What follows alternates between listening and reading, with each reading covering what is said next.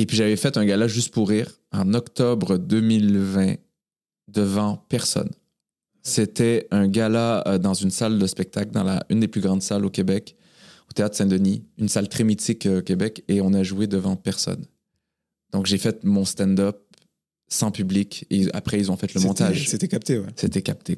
Et c'était horrible. Donc je faisais mes blagues et j'entendais juste le, le bruit de la- du bras de la caméra. Là. et Ah le ouais. technicien toussait genre.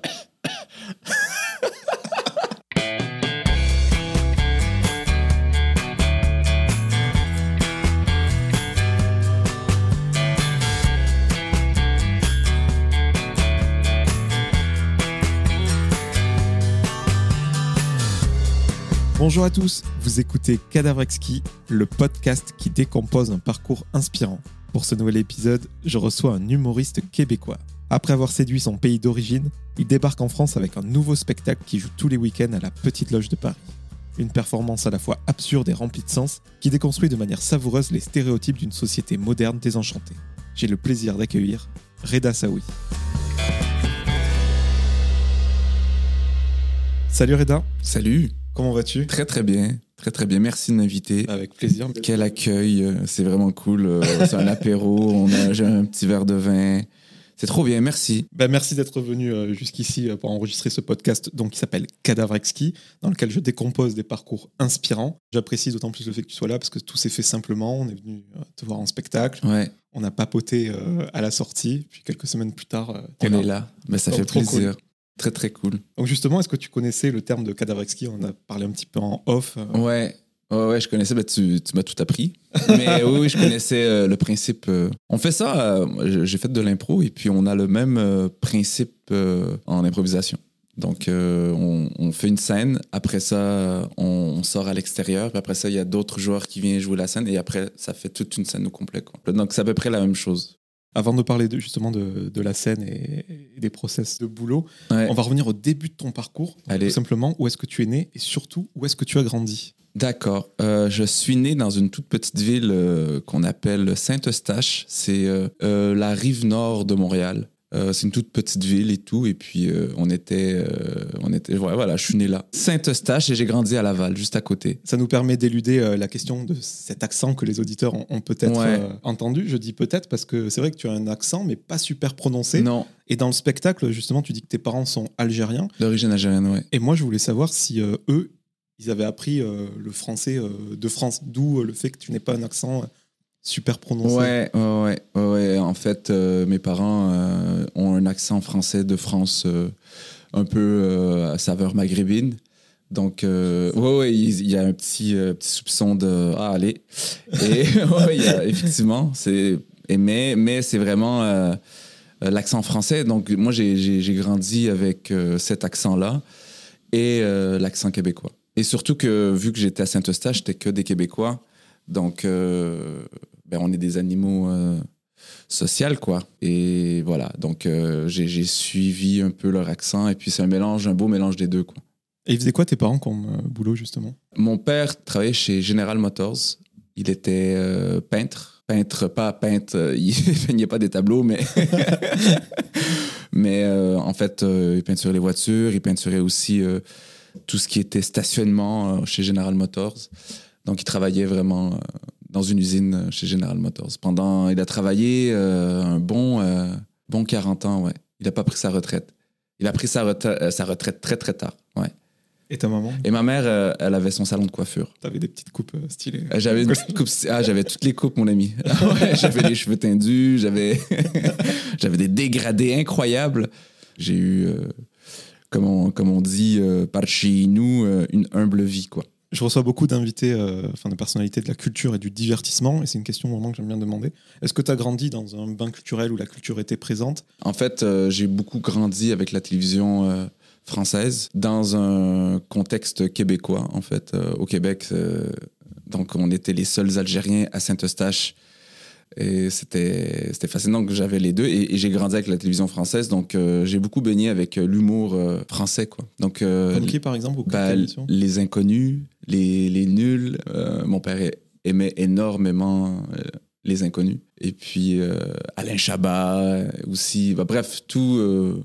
tout de cette ancienne génération. Et, et ça, ça m'a beaucoup inspiré dans l'humour. Même encore aujourd'hui, c'est encore là, quoi. J'aime bien demander aux humoristes quel caractère ils avaient étant enfant. Est-ce que c'était du genre euh, hyperactif ou au contraire plutôt timide, discret euh? Ben, pas du tout. En fait, j'étais, j'étais vraiment, ouais, c'est ça. J'étais pas hyperactif, j'étais euh, le gars très, très, très timide. Tu sais, tu sais l'enfant euh, qui vient d'arriver de quelque part, tu vois, puis il parle pas, quoi. Il est caché, tu vois. Et puis, euh, dix minutes plus tard, c'est lui un peu le. qui, qui met le bordel dans, dans, la, dans la maison. Donc, j'étais un peu cet enfant, quoi. et, et comment t'es passé justement euh, d'un caractère plutôt discret à, à vouloir faire de l'humour, quoi, tout simplement? Ça paraît être un, un grand écart. Ouais, j'ai toujours eu cette folie en moi. J'ai toujours eu euh, cette. euh, Mais j'ai toujours été timide. Mais j'étais pas vraiment. En fait, je suis un fou timide. C'est très, très, très bizarre. Je suis vraiment un fou timide. C'est que, en gros, vraiment, si tu me laisses dans une pièce pendant. Tu sais, par exemple, là, là, je suis un peu timide, mais si euh, on passait la, so- la fin de semaine ensemble, là, là, ça partirait en couille, tu vois. Mais. mais. T'as besoin d'un petit temps d'adaptation. c'est ça, un petit temps d'ad- d'adaptation et tout. Mais j'ai toujours eu cette folie en moi où, euh, où- et aussi on est dans, j'ai eu une éducation où, surtout dans mon éducation, c'est la gêne, c'est primordial. C'est une qualité chez nous, dans notre culture à nous, c'est une qualité. Il faut être gêné, tu vois. On dit hachim, tu reste, euh, reste à ta place, soit. Et surtout, mon père, est- tu je suis un fils d'immigré, et puis euh, mon père, il est arrivé euh, dans les années 70, donc euh, il faisait le, tu le gentil immigrant, quoi, qui, qui travaillait, qui parlait pas. Et, et j'ai grandi avec cette culture-là, tu vois, de rester timide à sa place, mais, mais dans ma tête, ça boue, quoi. Dans ma tête, c'est non, non, non, il se passe des choses. Il se passe des choses. Donc c'est pour ça que t'avais envie euh, de sortir de, de ce cocon et d'exploser euh, Ouais. dehors, quoi. Exactement. Et exactement. comment tu l'as cultivé, ça, justement? Ça a été euh, au secondaire. Au secondaire, vous dites, vous dites pas à l'école secondaire Non. ici, hein. C'est Collège, le, c'est le collège, lycée, ouais, exactement. Ça a été au lycée. Moi, j'étais un petit gros, en fait. J'étais un ancien gros. un ancien gros, et puis. Et, et quand t'es un ancien gros, euh, bah, tu te fais intimider, surtout au secondaire. On, euh, au lycée, c'est. tu dois te défendre, tu sais.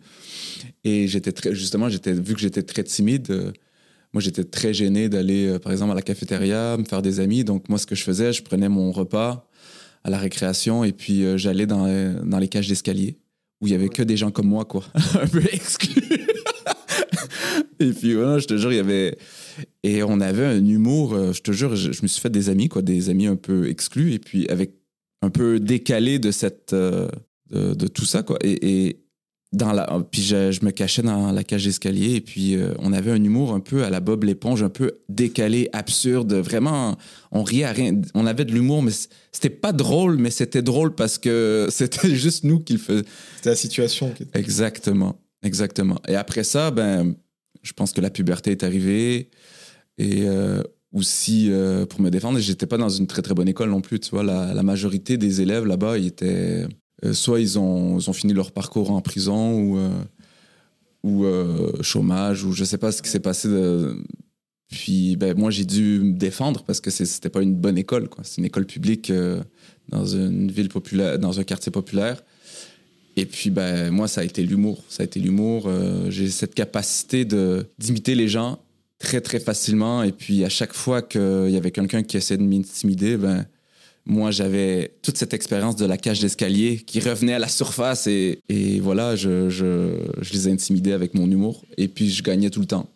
Et il y a eu la puberté où j'avais perdu un peu de poids, j'ai grandi. Et puis, j'avais le regard des, de tout le monde. C'est fou comment quand tu perds du poids, surtout quand tu es jeune, euh, le regard des gens change. Tu retrouves une certaine confiance. Exactement. Et moi, je, je Plus me. d'assurance. Exactement, tu as une assurance. Mais moi, je me suis dit, non, non, non, moi, je veux garder mon humour de la cage d'escalier. hein. Et je- c'est fou comment c'est c'est resté là. Et C'est puis, le truc voilà. qui te rebooste chaque fois, tu Voilà. à ça. Exactement. Et il y a cet humour de la cage d'escalier, comme tu l'appelles, mais euh, comment tu passes vraiment de, de cet humour voilà, avec des personnes qui t'intimident à la scène, au stand-up?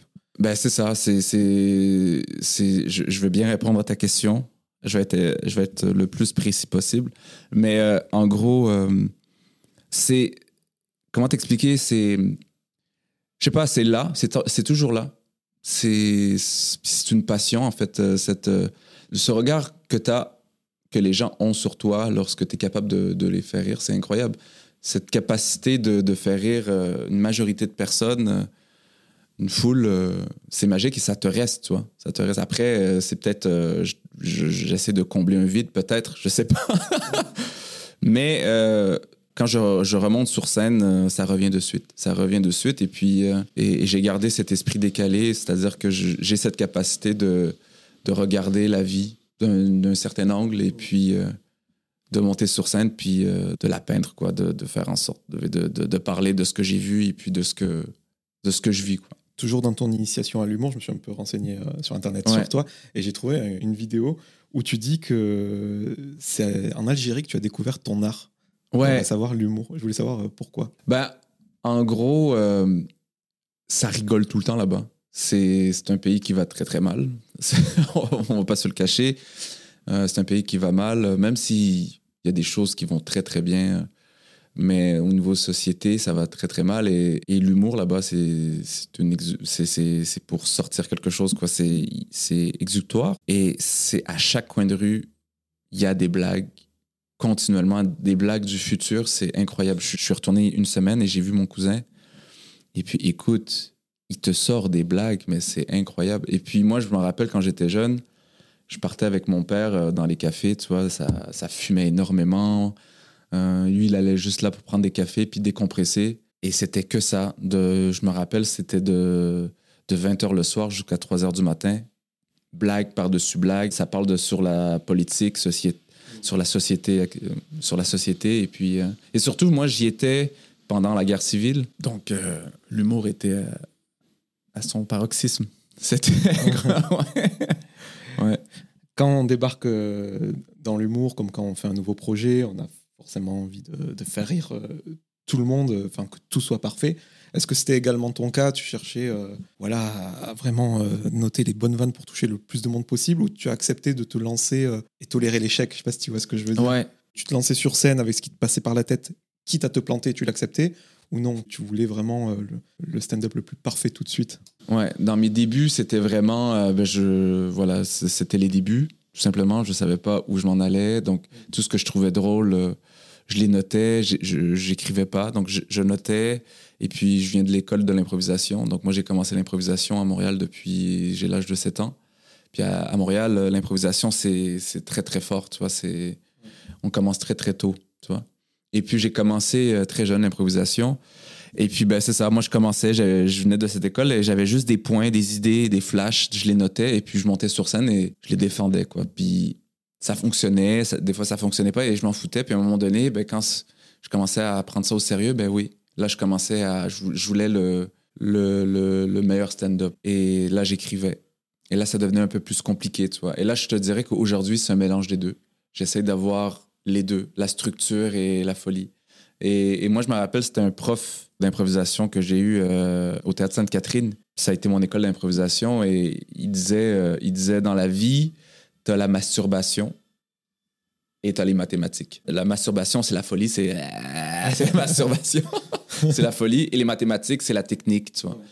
Et euh, si tu as trop de masturbation, c'est pas beau sur scène, tu vois, c'est c'est pas joli, quoi. C'est tu vas nulle part, tu fais juste te masturber.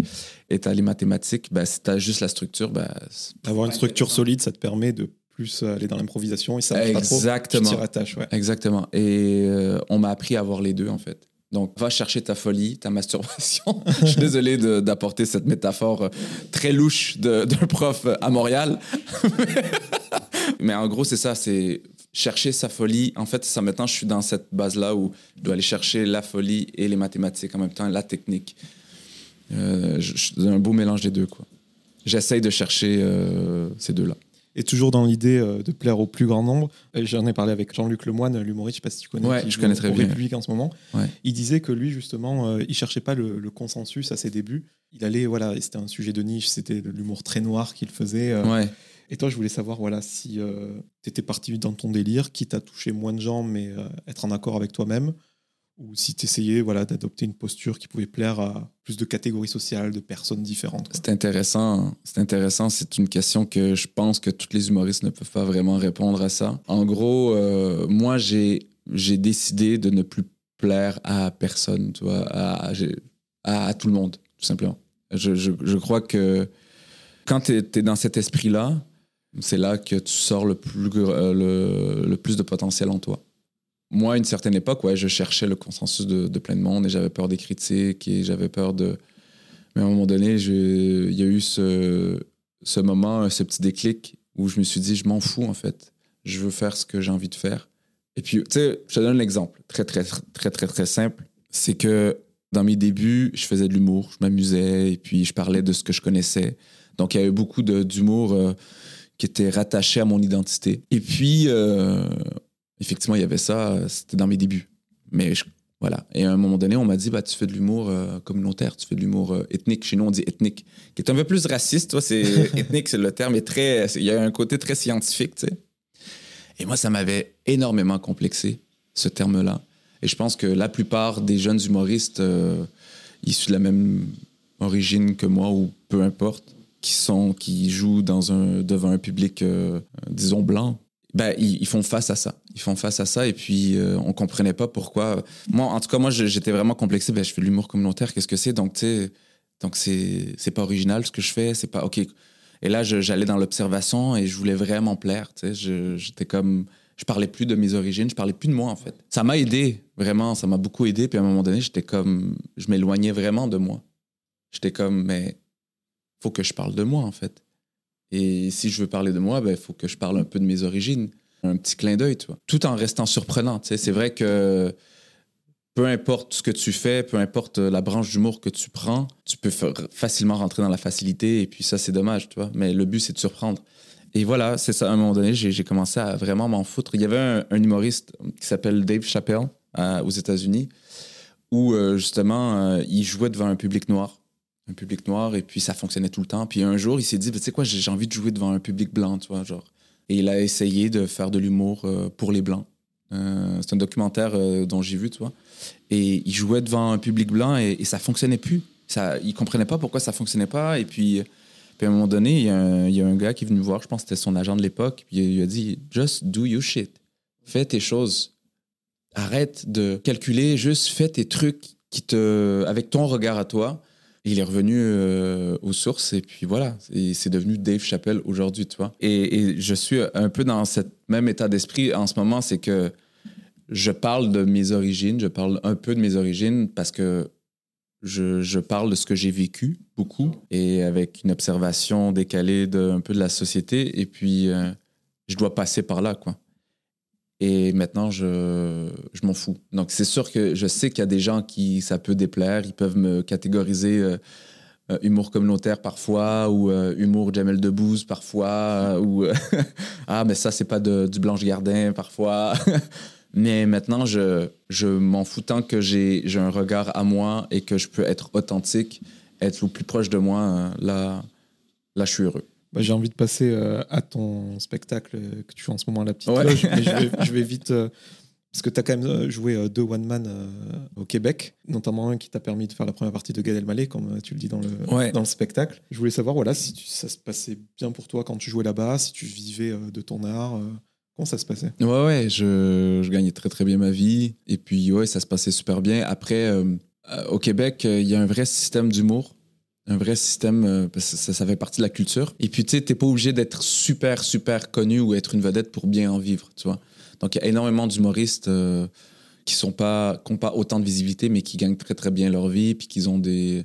Donc, moi, je te dirais que j'étais dans, au stade où euh, j'ai pas eu euh, énormément de visibilité, mais, euh, mais j'étais quand même euh, bien connu au Québec, tu vois. Et toi, je crois justement qu'un réalisateur t'a repéré tout simplement pour faire une, une web série ouais. à l'époque. ça, ça fait tes recherches. Bah, ça bosse. Hein et je voulais savoir si c'est un format tout simplement qui t'avait plu et qui aurait pu éventuellement te faire changer de voix ou pas du tout. C'était juste une, une récréation. Ah non, ça m'a beaucoup plu. Ah ouais, j'ai vraiment aimé euh, leur manière de travailler. Et puis, euh, j'avais même déjà commencé à entamer euh, juste avant le, le, COVID. Juste avant, j'avais écrit une, une, web série qui s'appelait J'ai tort mais j'ai raison. Et ce réalisateur-là m'a beaucoup, beaucoup inspiré, m'a beaucoup aidé justement dans cette, cette dans cette lancée-là. Ouais. Donc, tu es un artiste qui marche bien au, Québec, ouais. tout se passe bien pour toi. Ouais. À quel moment tu décides de passer l'Atlantique et de, venir en France, quoi? En gros, c'est que c'est ça, j'ai rencontré. Ma copine est française, on s'est rencontrés euh, au Québec. On a vraiment une belle histoire d'amour. euh, c'est la personne, c'est the one. C'est elle, et puis on s'est rencontrés vraiment au Québec. Et puis euh, c'est ça, il y a eu le confinement. Donc tout était arrêté au Québec. Puis au Québec, ça a été vraiment plus dur qu'ici. quoi. Ça a été vraiment très, très, très dur au Québec. Et elle, elle a, vraiment voulu se rapprocher de sa famille. Donc, elle m'a dit, Ben, viens, tu vois. Et puis moi, je me rappelle, j'étais comme, je sais pas- j'étais pas sûr, j'étais comme, je sais pas et tout. Et puis j'avais fait un gala juste pour rire en octobre 2020 devant personne. C'était un gala euh, dans une salle de spectacle, dans la, une des plus grandes salles au Québec, au Théâtre Saint-Denis, une salle très mythique euh, au Québec, et on a joué devant personne. Donc j'ai fait mon stand-up sans public, et après ils ont fait le montage. C'était capté, ouais. C'était capté, quoi. Et c'était horrible. Donc, je faisais mes blagues et j'entendais juste le, le bruit de la- du bras de la caméra. Là. et Ah le ouais. technicien toussait, genre. c'était. C'était horrible. Et là, je suis allé, le- je suis, je suis sorti de là, je suis, je suis allé voir ma copine. Je fais, OK, go, je te suis. On y va. Et du coup, tu étais pendant le confinement en France euh, chez elle, donc j'imagine. Exactement, chez ma belle famille euh, dans le sud de la France. Et euh, quand tu es voilà, confiné euh, dans une maison, euh, ta carrière d'humoriste prend forcément un autre tournant. T'as pas peur de perdre euh, ce- cette tchatche, ce pouvoir euh, comique, justement? Ouais. T'en as eu peur de. Ah ouais, j'ai eu peur. Ah ouais, j'ai vraiment eu peur. J'ai paniqué même. Quand j'étais à Montréal, je, je paniquais un peu. J'étais un peu anxieux par rapport à ça. Je me suis dit, ben, je sais plus si je suis drôle, tu vois. Donc j'ai même tenté des vidéos sur Instagram, faire des, vidéos, mais tout allait trop vite, là, tu sais. Genre déjà, moi je suis encore à la blague des papiers de toilette, là. C'est... Juste pour te dire à quel point c'est allé tellement vite, mon ami. C'est... C'est à tous les jours, tu vois. À tous... Même encore aujourd'hui, ça va vite. Puis mon métier, c'était de jouer devant les gens. C'était vraiment jouer de- devant les gens et, et puis tester mes nouvelles blagues et puis construire un spectacle. Et puis euh, j'étais en train d'écrire un troisième spectacle et j'avais une salle déjà euh, qui était presque comble, euh, euh, qui était comble justement. Puis je devais faire la captation de ce troisième spectacle. Et voilà, ça s'est pas fait. Il y a eu le confinement et j'ai, paniqué. Et après ça, ben, quand je l'ai, suivi, je suis parti en France. Ça m'a vraiment aidé un peu parce que j'ai fait face à mes chocs culturels. J'ai habité avec mes beaux-parents, donc ça, ça a été compliqué. J'ai, été très créatif par rapport à ça. Et je crois que tu le dis dans ton spectacle, imaginez passer confinement avec euh, sa belle famille quand on est euh, maghrébin et musulman. Musulman, ouais, ça c'est c'est très ouais, c'est pas des vacances, c'est vraiment pas des vacances.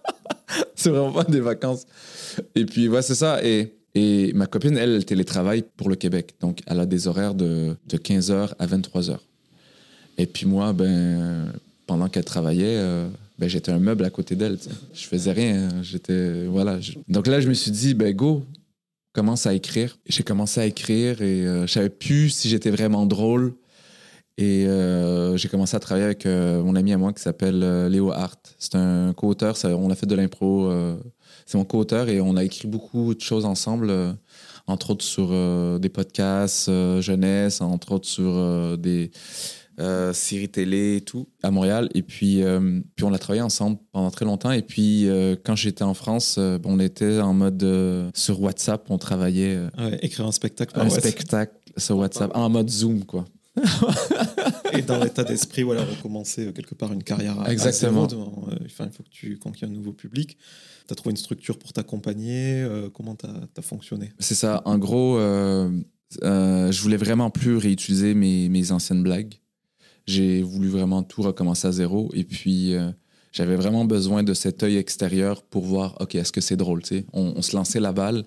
Et puis, à chaque deux fois par semaine, on, on se donnait rendez-vous euh, en mode euh, Zoom. et puis, on écrivait un spectacle. On brainstormait, puis on était en mode, OK, on doit terminer, par exemple, ce, ce numéro-là, on doit le terminer, quoi. Et moi, ça me faisait du bien parce que je me, même s'il n'y avait pas de rire, mais je me disais, OK, au moins, je construis quelque chose. Et peut-être si ça va pas nulle part, si c'est c'est pas un spectacle, peut-être que ben, je vais écrire un livre euh, humoristique, tu vois. Et ça m'a vraiment donné de l'espoir, en fait. C'est vraiment cette, euh, cet espoir-là où je me suis dit, ben, lâche rien, continue à travailler. Et, et ça m'aidait à, à garder mon, mon, mon cerveau comique euh, vif, quoi. Rester. Ouais, c'est ça, j'avais besoin de ça. Et du coup, tu as recommencé à zéro à Paris, tu as fait le Barbès euh, Club, Ouais, exactement. des petites scènes. euh, là, il y a ton premier 60 minutes. euh. Exactement. Exactement. J'ai en fait euh, en juin euh, 2021, j'ai quand la- les salles de spectacle ont réouvert, là j'ai commencé à, à, à jouer et puis euh, la réponse était incroyable. La réponse était très très très cool donc euh, et puis petit à petit ben je me faisais repérer à gauche à droite. OK, ben viens jouer à ma salle et puis après ça euh, de nulle part, de nulle part vraiment, hein, j'ai joué au Fridge à 17h. Le Comedy Club de Kev Adams. Exactement, le Comedy Club de, de Cavadam. Et c'est à 17h, c'est un, un open mic, c'est un micro ouvert. Donc euh, il y a que c'est que des 5 minutes, euh, des jeunes humoristes qui commencent. Et puis moi, je me suis dit ben moi je recommence donc je vais go, vas-y, tu vois. Et de nulle part, je vois apparaître Bounaïmin qui venait tester euh, son numéro euh, pour euh, l'européen parce qu'il lui recommençait l'européen. Après, il est venu me voir et m'a dit Mais qu'est-ce que tu fais là? Qu'on s'est rencontrés à Montréal d'ailleurs, Bounaïmin, on se connaissait depuis un bon bout de temps. Il me dit Ben voilà, je raconte mon histoire. Et puis il dit Ben viens faire mes premières parties, toi. Il m'a dit Ben moi, je, je, je joue jusqu'en décembre. Viens faire mes premières parties jusqu'en décembre si tu veux. Et puis euh, on verra, quoi. Et j'ai fait Go, go, j'y vais. Et petit à petit, ben, je me suis fait repérer. Et puis. euh, et puis, il y a une boîte de production qui, qui m'a approché. Et puis, euh, Cholélé, d'ailleurs, Qu'on adore. qu'on adore. on adore. Il y a Anthony juste à côté. mais- Donc, on, la- on adore cette boîte de production, qui est une très, très bonne boîte. Très, très, très bonne boîte. Et puis, euh, ils m'ont proposé de, faire un une heure. Mais ils ne m'avaient pas vraiment vu. Ils m'ont vu en première partie, tu vois. Et euh, ils m'ont dit, bon, on va voir euh, à quoi ça ressemble. Et puis, je me suis dit, go. Je me suis lancé ce défi. Ben, vas-y. J'avais rien d'écrit. hein. J'avais un 20 minutes d'écrit. Et je me suis dit, go. Go, go. Et puis là, non seulement tu écris un, nouveau 60 minutes, mais c'est toutes tes les références que tu dois changer. Tu dois les adapter au public français, Ouais. même les, les expressions, etc. C'est Ouais. un travail compliqué, ça? Euh, ça a été un travail compliqué. Maintenant, non. Euh, C'était un travail compliqué parce que j'avais beaucoup peur. euh, j'avais énormément peur que le public français ne, ne, ne me comprenne pas. Et puis, mais en réalité, je pense que le public français, si c'est drôle, ils vont comprendre quand même. euh, Ils vont, voilà. Après, il y a des tournures de phrases qu'il faut changer, effectivement, tu vois.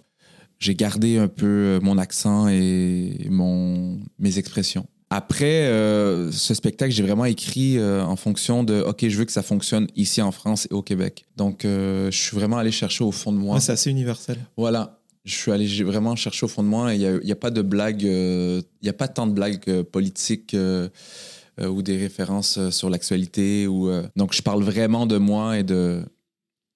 Et puis, je suis tombé sur un livre, un auteur, où il disait comme quoi que lui, comment il écrivait, euh, il a un regard vers l'extérieur et un regard vers l'in- euh, vers l'intérieur. Euh, donc, il observe la société vers l'extérieur, puis il essaie de comprendre ce qui se passe à l'intérieur. Et c'est comme ça que ben, ces sujets deviennent euh, universels, tu vois. Et ça m'a beaucoup inspiré pour écrire ce spectacle-là. Tu te moques un petit peu euh, gentiment de- des habitudes des Français, Ouais. notamment, notamment des, des expressions. Voilà, je vais parler de quelques sujets du, du spectacle. Notamment, il y a une couille dans le pâté.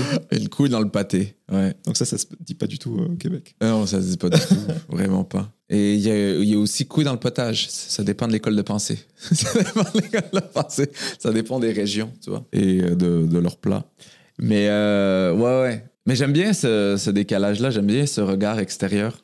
De, ça m'a vraiment permis, de, quand je suis venu ici, de, d'observer un peu la société et puis euh, d'être ce, ce regard, quoi. Ce- cet oiseau qui observe la société française et, et de. Voilà, pour moi, c'est, c'est, c'est, c'est, c'est un cadeau, quoi. Et le foie gras aussi. Le foie gras. Est-ce que tu peux nous en parler? Bah, le foie gras, man. Le foie gras, c'est un cancer. C'est un cancer qu'on crée à un animal, quoi. C'est... on prend un canard, on le gave, et là, à un moment donné, il y a une maladie qui pousse, et il y a quelqu'un qui s'est dit quelque part dans le Lot-et-Garonne, viens, on mange la maladie, tu vois. Et, et ça, faut vraiment être français. Pour manger une maladie, tu peux... Vraiment? Ouais, vous pouvez, vous pouvez faire n'importe quoi avec... Voilà.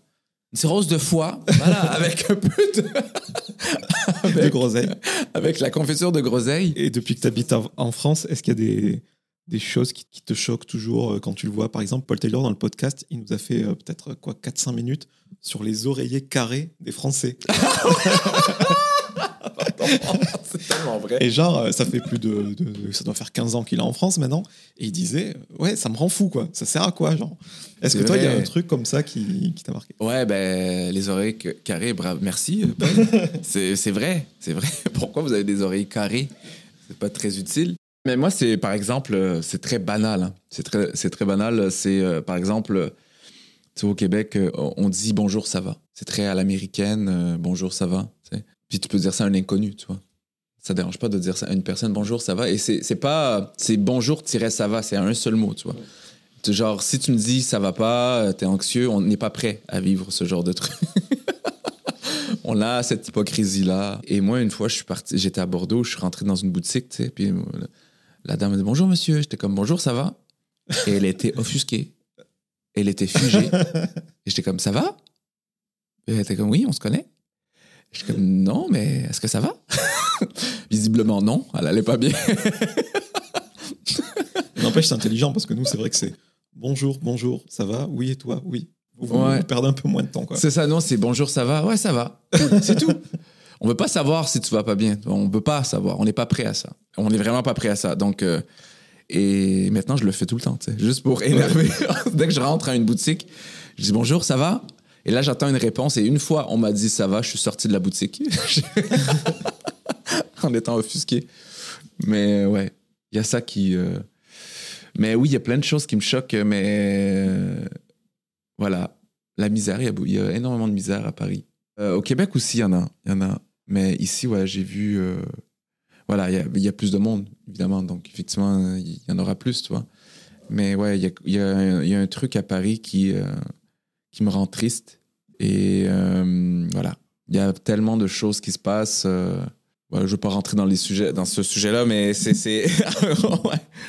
Il y, a, il y a un truc qui me choque un peu. Et un sujet que je voulais aborder avec toi, c'est quand tout à l'heure, je disais, enfin, même c'est sur le ton de l'humour à ce moment-là, quand tu disais, imaginez les vacances chez la belle famille quand on est euh, maghrébin et musulman. Ouais. Moi, je voulais savoir euh, comment tu percevais le, le racisme en, en France, parce que tu en parles un petit peu Ouais. euh, dans, dans le spectacle, quand tu dis notamment euh, Youssef, le gars d'Internet, ah, ben, c'est ton pote, tu t'entendrais bien avec. comment tu, comment, enfin, la différence, tu vois, entre Québec, France, comment tu, tu le ressens? Au Québec, mais il y a du racisme partout. Au Québec, il y en a. C'est juste un peu plus. c'est dans le non-dit, quoi. On va pas te le dire en, en plein visage. Donc, il est un peu, un peu hypocrite. Euh, ici, c'est dans ta face. On te le dit vraiment. On te le dit, on te le fait comprendre. Et aussi, euh, le racisme ordi. Puis au, Québec, c'est, il y a eu un débat là-dessus, un gros, gros débat. Juste avant de venir, il y a eu un débat sur le racisme systémique. Et ça, c'est juste après le Black Lives Matter, euh, après le décès de George Floyd. Et il y a eu un gros débat là-dessus. Et quand je suis arrivé ici, ben, je, sortais de ce débat-là. Et quand je suis arrivé ici, ben, ça m'avait ça m'avait frappé, tu vois, ce racisme ordinaire très... très et je trouvais ça sportif, tu vois, je trouvais ça... je trouve que c'est même sportif, tu sais. Mais c'est pas dans la méchanceté que je dis ça, c'est vraiment euh, avec, euh, dans le, avec un regard extérieur, tu sais, c'est, c'est surtout, par exemple, par rapport à ma belle famille, tu vois. C'est des gens de gauche, ils sont de gauche, ils sont très... euh, mais tu sais, c'est l'ancienne gauche un peu, tu vois, et ils sont très dans... Sont très ils sont, ils féministes, ils sont écolos, ils, sont, ils veulent aider les gens et tout. Mais tu sens qu'ils ont peur que je convertisse. euh, ça se sent, tu vois.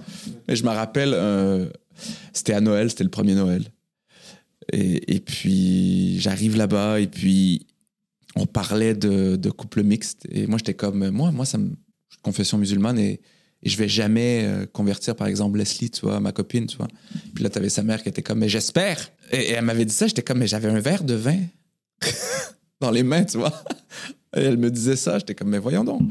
Et, je suis vraiment dans cet esprit-là, et surtout avec, euh, avec euh, ma copine, on est vraiment dans cet esprit où on, se respecte vraiment mutuellement. Et puis elle, elle est athée. Moi, je suis de confession musulmane.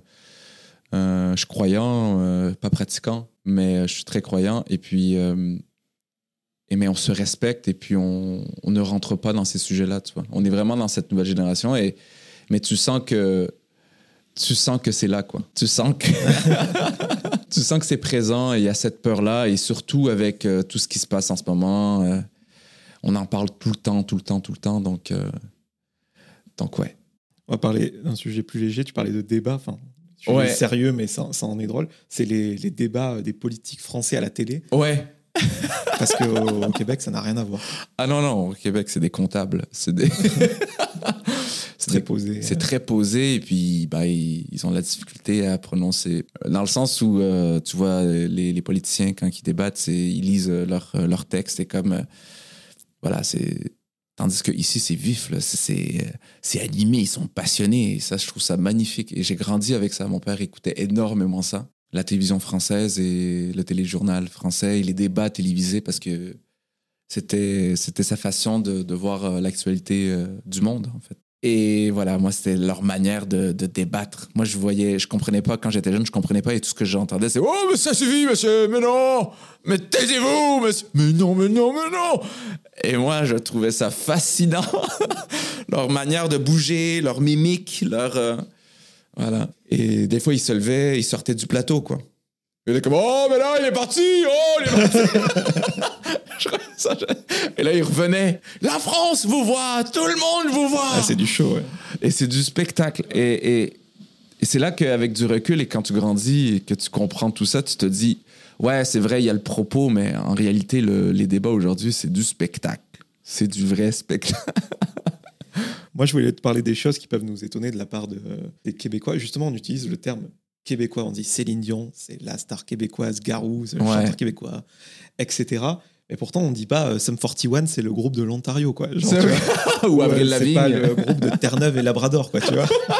Moi, je voulais savoir pourquoi on, on disait ça. Est-ce qu'il y a une sorte de régionalisme fort, comme la, la Catalogne en Espagne, par exemple? Je pense qu'il y a ça, ouais. Je pense qu'il y a un côté. euh, au Québec, euh, tu sais, Céline Dion, c'est vraiment été la star internationale et qui a mis un peu le Québec sur la map.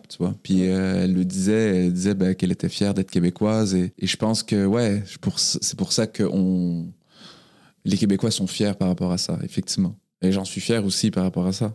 C'est beau de voir euh, nos artistes, nos artistes briller dans le monde, c'est magnifique. Donc ouais, on a ce côté-là et surtout, euh, ben, le, le Québec, c'est un, c'est une petite province, tu vois, c'est les seuls francophones et c'est les Gaulois des temps modernes, tu vois, ils se sont protégés, ils ont, ils essaient encore aujourd'hui de protéger la langue française.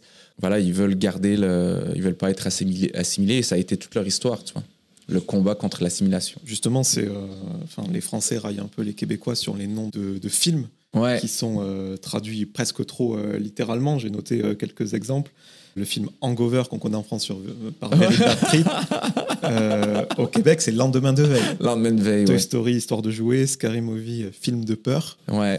Et euh, visiblement, enfin même si ça, ça prête à, à sourire, c'est vraiment un sujet sérieux, comme tu le disais, pour conserver euh, la langue française, c'est euh, la loi 101, c'est ça? La loi sans. Est-ce que tu peux nous, nous en parler?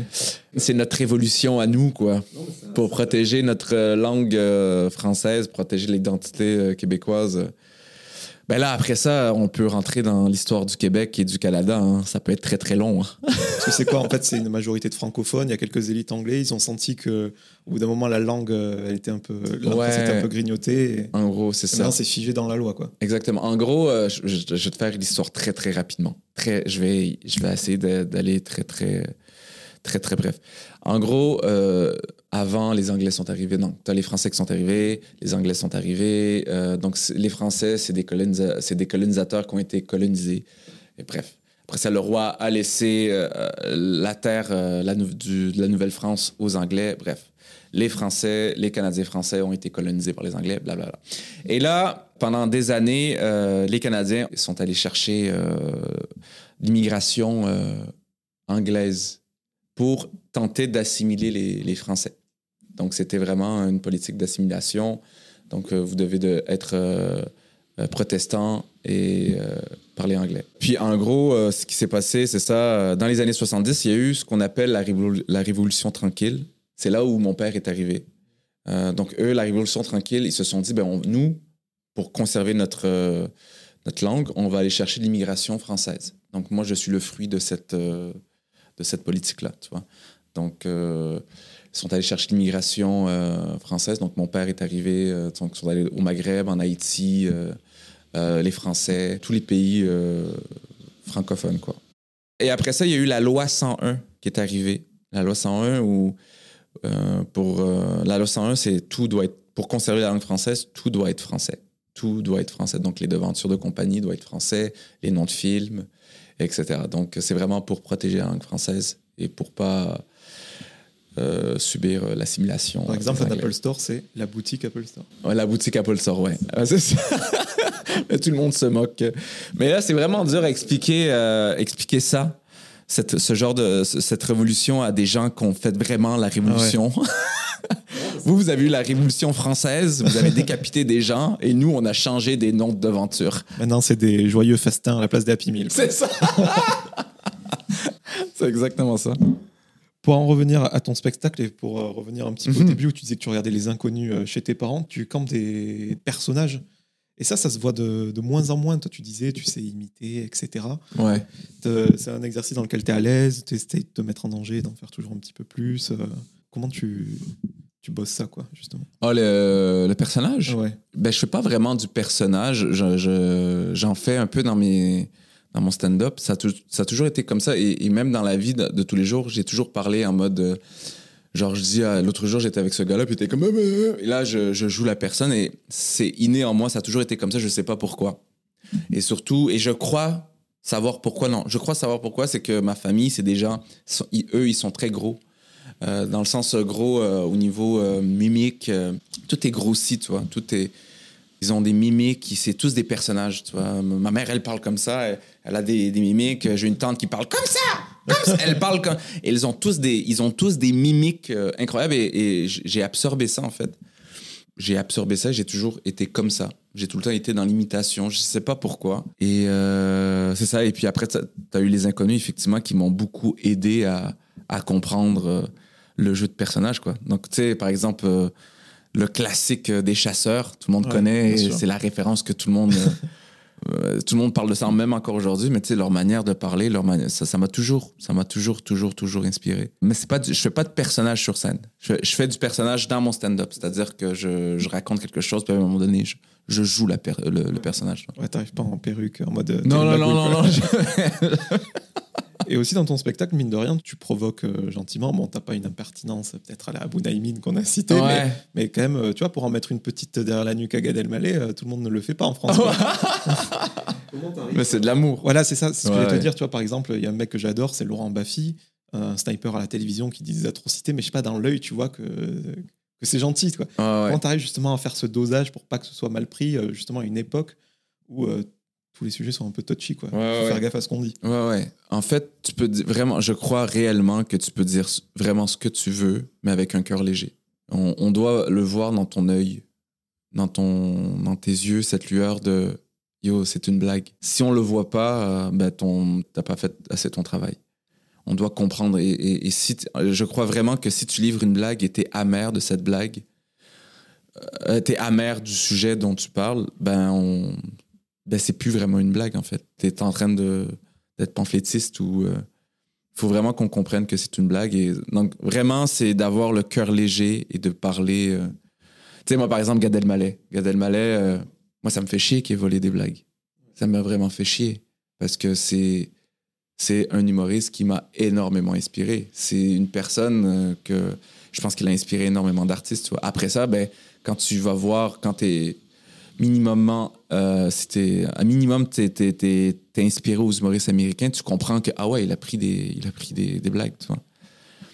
Alors qu'il n'a pas, pas besoin de voler des blagues parce qu'il est vraiment très, très, très drôle, le Gad. C'est quelqu'un qui a une inspiration incroyable. Il a, je crois juste qu'il a qu'il avait pas cette euh, après c'est normal parce que Gad Elmaleh il a un re- les gens ont un regard sur lui euh, tout le temps tu vois et je pense qu'il y a un statut où peut-être qu'il y avait cette pression là où il y Bien avait sûr, pas la certaine pas, ouais. confiance exactement où il devait toujours créer tu vois mais moi je Gad Elmaleh m'a beaucoup inspiré je l'aime énormément cette personne là je, trouve juste ça décevant de voler des blagues parce que après ça je, je, pense pas que son prochain spectacle il, il l'aura volé. Je ne connais pas encore, j'ai pas vu son spectacle. Mais je, pense réellement que c'est un artiste euh, accompli et qui est excellent et qui, qui a cette, cette intelligence-là de. Et j'espère que dans son spectacle, euh, il va en parler. J'espère réellement. Tu vois, moi, j'irai voir son spectacle. Mais c'est une personne qui est réellement talent. C'est une personne talentueuse Et, euh, et au Québec, euh, il a été banni. Et c'est dommage parce qu'il il est québécois avant. Il est euh, banni, il a été banni au Bordel Comedy Club et tout. Et c'est dommage parce que avant de venir en France, il était, vraiment québécois. Il, a, quitté le Maroc pour aller au Québec et il a commencé là-bas. Puis après, il est venu en France pour, pour devenir humoriste, tu vois. Et au Québec, on, on l'aimait énormément, tu vois. Moi, je l'aime encore, euh, Gad. c'est ça le truc, je l'aime encore. Donc, tu sais, la blague euh, sur Gad Elmaleh, euh, c'était vraiment juste un petit clin d'œil. Et il m'a volé aucune blague. Et ça, c'est vraiment offusquant pour. Au moins, il m'aurait volé une blague, je serais content, quoi. En tout cas, tu te- tu t'empêches euh, tu t'empêches rien. Je m'empêche rien, mais en fait, je, m'en- je vais m'empêcher. Si j'ai pas le cœur léger, si j'ai pas le cœur léger par rapport à ça, je vais, je vais m'empêcher. Et si c'est un, un sujet trop touchy ou, ou trop, tu sais, je, je vais pas aller dans des sujets qui sont inutiles. Et, par exemple, euh, des blagues euh, contre le féminisme, ça c'est pas quelque chose qui m'intéresse. Il y a eu énormément de femmes qui ont été tuées euh, dans les dernières années. et ça, je trouve ça terrible. Donc, c'est pas quelque chose que je veux aborder, tu vois. Puis, je suis, déjà, je suis quelqu'un, je, je- je me considère, je crois, féministe et, et c'est pas un sujet que j'ai Tu pas peux pas envie. faire de l'humour qui pourrait blesser, quoi. Voilà, c'est pas. euh, je peux être taquin, mais euh, voilà, je peux être taquin. euh, mais euh, voilà, il y a des sujets. euh, voilà, des sujets sur le viol, c'est pas quelque chose qui. qui voilà, c'est pas, pas des blagues qui m'intéressent ou.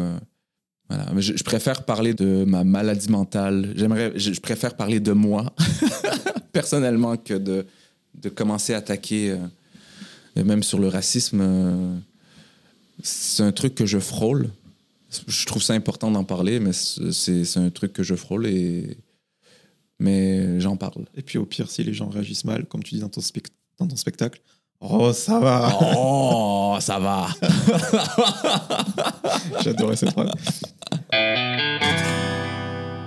Bon, pour terminer, euh, Reda, quelques petites questions en rafale Allez. Pour te connaître d'une manière différente de ce qu'on vient de faire. Je voulais savoir euh, tout simplement, est-ce que tu as une routine matinale incontournable? Euh, je me réveille à midi.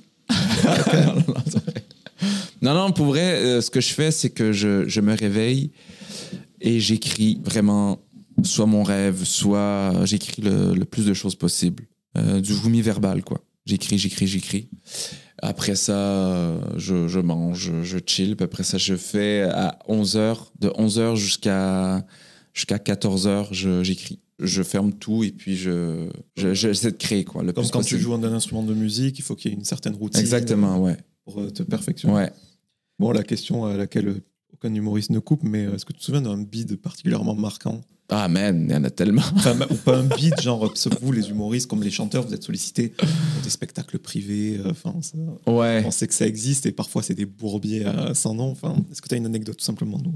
Ah ouais, j'en ai un. Mais en fait, mon premier bid, je peux te le raconter, mais j'en ai eu plein d'autres. Hein. Aussi horrible, mais moi, je vais te raconter mon premier bid, qui a été, euh, je crois qu'il est, il est, il est même, euh, il est mythique, mais même mystique, dans le sens où, euh, en gros, euh, je, je joue, ça, ça- c'était au Couscous Comedy Show, c'était, très cliché.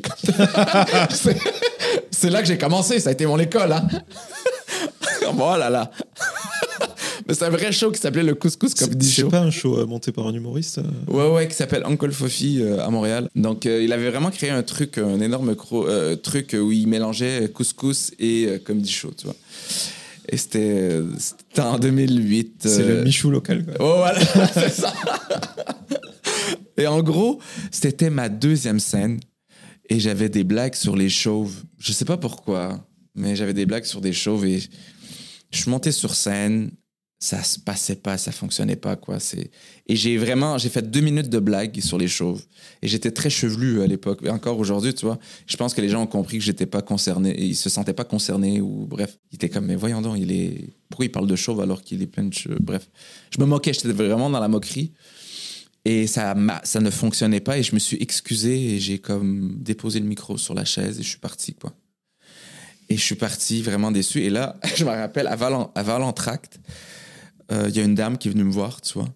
Elle me dit euh, Bonjour monsieur, euh, voilà, c'est où que je pourrais me faire rembourser? Comme Je, je sais pas, je, je travaille pas ici. Ah non, parce que j'ai vraiment pas, j'ai vraiment pas aimé. J'ai vraiment pari. hein. J'ai vraiment pari et puis j'aimerais ça être remboursé. Je dis oui, mais je, je suis seulement humoriste. Ouais, mais t'as joué sur scène? Et j'ai vraiment pas aimé. Sais, elle- elle- vraiment, elle me, elle me piquait avec son poignard, là. Continue. Mais elle se fait rembourser ses plats au restaurant qu'elle aime pas ou- C'est ça, je sais pas. Elle voulait vraiment se faire rembourser. Et là, je suis sorti dehors, mec. J'ai pleuré. Mec, j'ai jamais pleuré. Ben oui, j'ai pleuré pire que ça, ouais. Mais j'ai- vraiment pleuré. C'était dans mes débuts. Genre, euh, au début, quand tu goûtes l'échec, euh, c'est terrible, mon ami, c'est terrible. Et là, je pleure, je pleure. Et là, je, je reviens à la salle de spectacle pour euh, récupérer mon cachet, quoi. Mon petit 25 dollars pour repartir, tu vois. Et là, il y a un mendiant qui vient me voir. Un mendiant, je te jure que c'est vrai, et ça a de l'air faux ce que je vais te raconter, mais c'est une vraie histoire. Et là, il vient comme ça, tu vois, il me demande de l'argent. Je dis, j'ai pas d'argent, j'attends mon cachet. Et je dois les donner à une dame. Je dois le donner à une dame. C'est ça, je dois rembourser la dame. c'est très drôle. Et là, il me dit, euh, il me dit ah, c'est pas grave et tout. Et là, il avait un livre dans les mains, un livre euh, de Socrate. Puis il disait que, comme quoi, que dans ce livre-là, euh, ben, il disait que, comme quoi, que ça parlait que l'être humain, c'était des êtres qui oublient. Que voilà, et puis il faisait parallèles, euh, parallèles sur la religion. Bref, je pense qu'il était à un autre niveau, là. Mais, mais il disait comme quoi que les êtres humains, c'est des, des êtres qui oublient. Et, euh, on est des gens qui oublions, tu vois.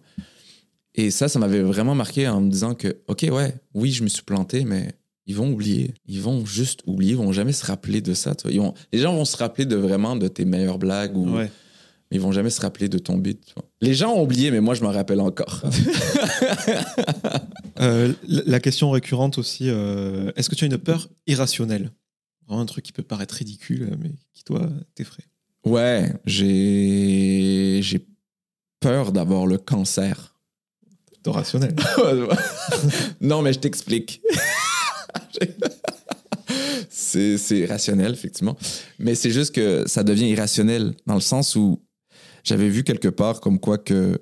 Ouais, ok. Est-ce que j'ai créé un malaise? Non. Non, non, non, non, on attend. Moi, je suis sûr que c'est sur Doctissimo que tu as lu ça. Ouais, ouais. non, mais j'avais vu, j'avais lu un truc où que tu sais le, le cancer c'était une maladie qui pouvait se guérir avec le- la tête et, et tu peux créer un cancer avec ta tête, tu vois, si tu t'arrêtes pas à y penser, tu vois. Ouais. Et à un moment donné, j'ai regardé une série, mais une série bidon, euh, et je voyais un gars qui avait le cancer, tu vois, puis j'étais comme, oh yo, je veux pas avoir, c'est terrible, tu vois, et j'y pensais, je dis, faut pas y penser, faut pas y penser. Mais le fait de de ne pas y penser et de se dire qu'il faut pas y penser, mais tu y penses. Et je stresse, je stresse, je deviens anxieux et je ne dors pas la nuit. Et je- j'en parlais à ma copine, j'étais comme, j'ai peur de- d'avoir le cancer, c'est pour ça que j'ai pas dormi la nuit, tu vois. Elle était comme, oui, mais c'est en ne pas, c'est genre, en- c'est en ne dormant pas que tu vas avoir le cancer. Donc arrête d'y penser. Donc euh, voilà. Donc c'est. Ça va mieux de ce côté-là? Ça va mieux, Ouais. ouais, ça va mieux. Faut juste pas m'en parler. Faut juste pas m'en parler. Les trois dernières questions, ouais, Dis-moi. la question peut-être la plus philosophique. À qui aimerais-tu dire pardon? Euh, J'aimerais dire pardon à, à mon père. À mon père, euh, parce que, voilà, je je sais pas si on peut aller là, euh, mais euh, en gros, c'est ça, mon père est décédé il y a, il y a quatre mois de ça. Et puis lui, il était en Algérie, puis je pouvais pas rentrer, donc il y avait le les problèmes, j'avais des problèmes de papier. Ironiquement, je pouvais pas rentrer en Algérie parce que j'avais des problèmes de papier. Et aussi, ben, t'avais la Covid, les frontières étaient fermées et j'ai pas pu être présent en fait. Puis lui voulait vraiment qu'on se voit et puis euh, j'ai pas pu être là. Donc euh, ouais, j'aimerais lui dire pardon à lui. J'aurais adoré être euh, présent avant son décès. T'en parles dans ton spectacle d'ailleurs, euh, Ouais. sur un tout autre ton. Ouais. ouais. Mais du coup, j'invite les gens vraiment à, à aller te voir. Est-ce qu'il y aurait une personne que tu aimerais me recommander, que ce soit un ami ou pas, peu importe son degré de notoriété, pour que j'invite dans l'émission et qu'on fasse le même exercice avec lui ou avec elle? Euh, ouais, ouais, ouais, ouais, ouais, ouais. Ouais, j'en ai un. Ouais, euh, j'en ai plein. Il y en a un euh, qui habite euh, à Montréal. Il s'appelle Simon, Simon Leblanc, un très très bon humoriste que j'aime énormément. Et il y en a un ici qui s'appelle Jason Brokers, un humoriste, euh, excellent humoriste. Euh, ça a été aussi le, le co-auteur de Fari. Puis en ce moment, c'est un des, des meilleurs stand-up euh, que j'ai vu. En ce moment, son spectacle, il est incroyable. Donc moi, je crois, Jason Brokers, c'est un gars euh, pour parler de son spectacle qui est très, très, très, très intéressant aussi. Et pour terminer, tout simplement, qu'est-ce que je peux te souhaiter pour la suite? Du succès, quoi. De rester le plus longtemps possible dans ce, dans ce domaine qui est de la comédie. Donc la petite loge actuellement, et Non, je veux quitter la petite loge. C'est quoi les nouvelles échéances? Non, c'est vrai, c'est vrai. Je fais la petite loge euh, tous, euh, tous les samedis, dimanches. Tous les samedis, dimanches. Et je joue euh, tous les samedis. et il va y avoir une prolongation à la petite loge jusqu'au mois de mai, fin mai. Et puis ça, je suis très, très, très content. C'est vraiment un lieu pour moi, la petite loge, où c'est un lieu qui est tellement difficile. Quand je dis je veux quitter la petite loge, je veux pas. euh, oui, je veux quitter la petite loge parce que. C'est un peu comme dans Batman, euh, dans Batman tu sais, le, le dude qui est dans le trou Ouais. puis qui se muscle pour sortir. ben moi, c'est ça. Moi, je suis ce dude-là, en fait, qui veut. Et pour moi, la petite loge, c'est, c'est l'endroit où je me muscle vraiment pour. euh, C'est pour ça que je dis je veux m'en sortir, mais la, la petite loge, elle est vraiment cool. C'est vraiment un, un très, très bon endroit. Voilà, je, je creuse mon trou en ce moment. mais pour vrai, c'est, un, un chouette endroit. Donc, je, je suis là jusqu'à la, jusqu'à la fin mai. Et après ça, j'ai une tournée euh, un peu partout en France. Trop bien. Ouais. Bon, mais trop cool. Bon, on mettra toutes les dates euh, sur les réseaux. Merci, merci. Mais je veux juste dire que je ne critiquais pas la petite loge. hein. Non, non, Voilà, sûr. Bah, pas du tout. non, parce qu'il y a Anthony qui est ici. et- Non, mais parce que pour expliquer, c'est vraiment une salle de très petite capacité, mais c'est peut-être la, la plus difficile parce que là, tu joues pas devant une masse de personnes. Là, tu vois les, les Tu regards. vois les regards, tu vois les gens, ils voient tous tes défauts. C'est terrible, mais c'est tellement formateur. Et tu sais que pour être formateur. venu te voir, c'est vrai que quand on va voir un humoriste, on fuit le premier rang de peur d'être pris à partie. Ouais. Et dans ton, quand on est venu te voir, l'endroit est tellement euh, convivial qu'on Ouais. a envie de participer en fait. Ouais, Et que limite, on se retient pour pas te couper quoi. Mais je trouve ça cool et, et là, je commence à vraiment m'amuser à la petite loge euh, parce que je commence à.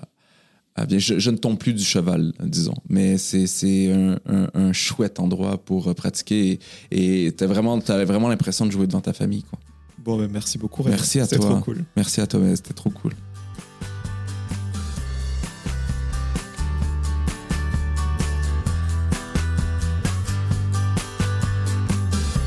Merci à toutes et à tous d'avoir écouté cet épisode avec Reda Saoui. Si vous voulez soutenir le projet, vous pouvez mettre 5 étoiles sur Apple Podcast et Spotify et vous abonner à Cadavre Exquis sur toutes les plateformes de streaming. Je vous donne rendez-vous très bientôt en compagnie d'un nouvel invité.